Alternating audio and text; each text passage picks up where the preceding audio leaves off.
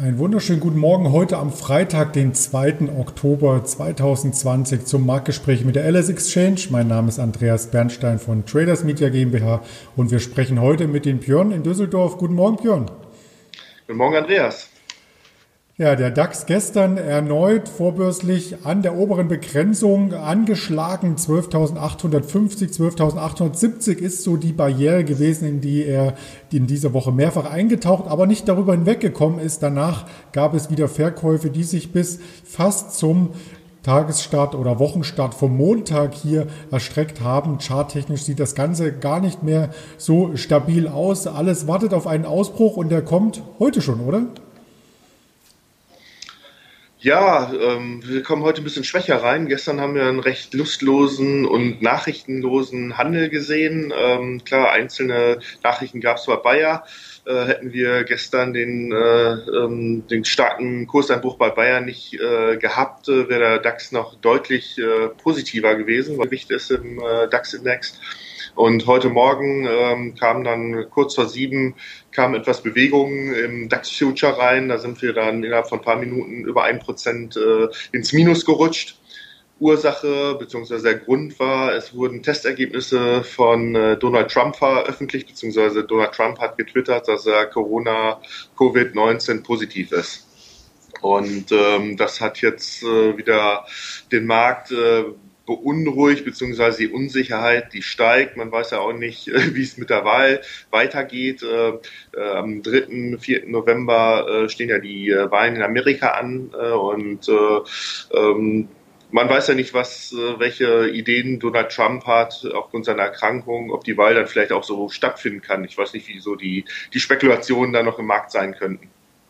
Er hatte ja im Vorfeld auch gesagt, dass diese Wahl vielleicht vor dem obersten Gericht entschieden werden sollte. Und damit meinte er nicht äh, das gläubige oberste Gericht, sondern sicherlich den Supreme Court oder beziehungsweise hier eine Andeutung in Richtung Marktmanipulation, Wahlmanipulation. Und äh, das alles wirft so ein bisschen den Schatten. Auch die Besetzung der obersten Richterin wirft einen Schatten auf die Wahl. Also der Wahlkampf ist in vollem Gange, richtig? So sieht's aus. Wir haben es ja gesehen, äh, in dieser Woche gab es ja das erste Duell, Rededuell. Ähm, und ähm, auch die Börsianer haben jetzt die Wahl schon im Hinterkopf. Und äh, bis dahin äh, würde ich aus meiner Sicht wird schwierig sein, dass sie nach, äh, jetzt stark nach oben laufen. Also wir warten alle erstmal ab, was passiert. Wir haben eine Corona noch auf dem Schirm weiterhin, das Dauerthema, das wir in diesem Jahr haben. Die Wahl ist auch ein ganz großer Brocken, den die Börse dann äh, einzuschätzen hat und zu verarbeiten hat anschließend. Und äh, bis dahin ist das eigentlich, plätschern wir vor uns hin und reagieren vielleicht mal kurzfristig auf die eine oder andere positive Nachricht. Aber ansonsten sind wir 12 zu 13 13.000 Punkte.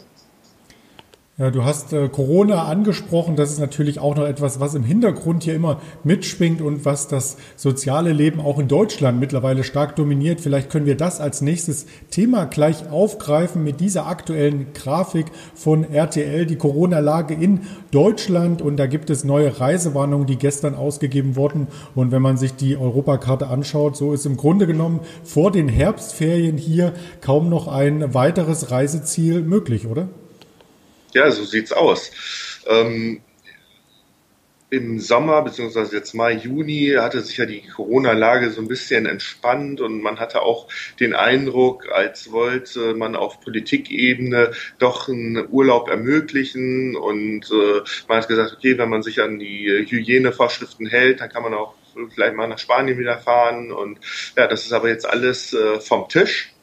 Und äh, das Jahr für die Reisebranche ist ja sowieso abgehakt. Also da braucht man jetzt nicht, äh, nicht äh, sich weitere Gedanken zu machen. Ähm, das Einzige, was jetzt interessant wird, ist halt, wie geht's dann im nächsten Jahr weiter? Und ich denke mal, da möchtest du jetzt die Überleitung zur TUI äh, ähm, einleiten. Genau. Und ähm, die hat ja gestern äh, auch eine Meldung äh, veröffentlicht. Es gab ja ähm, die TUI, äh, der Konzern hat ja weiteres Geld äh, vom äh, deutschen Staat bekommen und ähm, ähm, da gab es ja natürlich auch im Anschluss die Diskussion, ob die Aktionäre dann auch nochmal zur Kasse gebeten werden.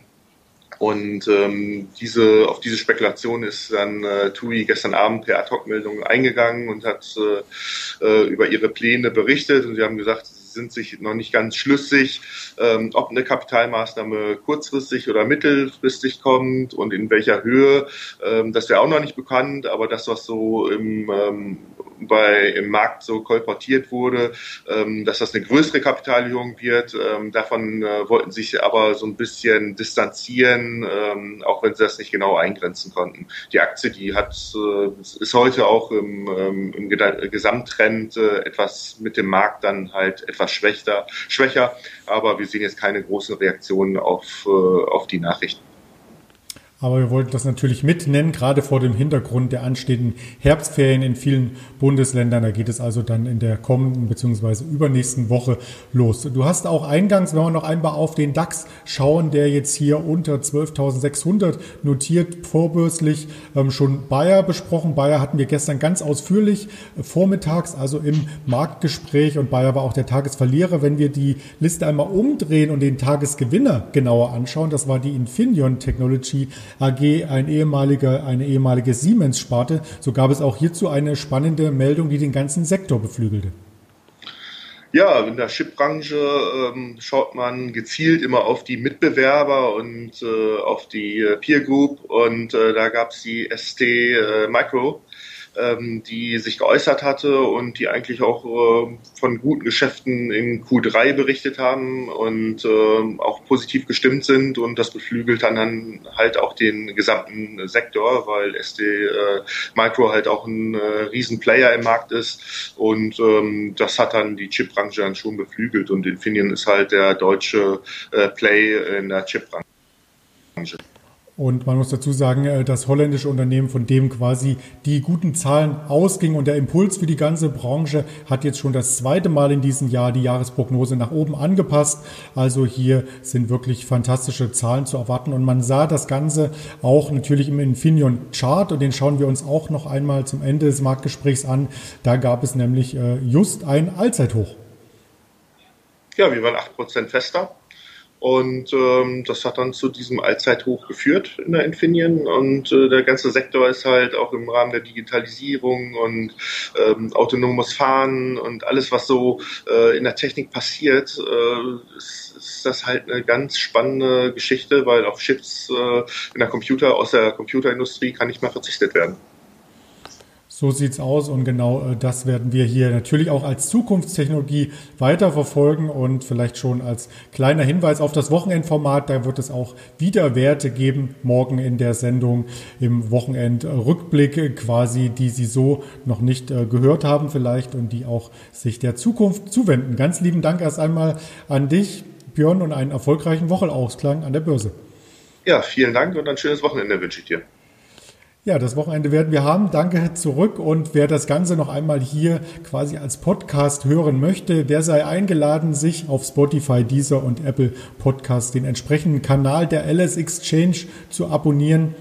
Da kann man dieses Gespräch nachverfolgen und auch die Wochenformate noch einmal sich in Ruhe anhören auf dem Weg zur Arbeit oder natürlich bei der Gartenarbeit oder sonst wo. In diesem Sinne kommen Sie gut durch den Rest der Börsenwoche und bleiben Sie gesund. Ihr Andreas Bernstein von Traders Media GmbH zusammen mit der LS Exchange.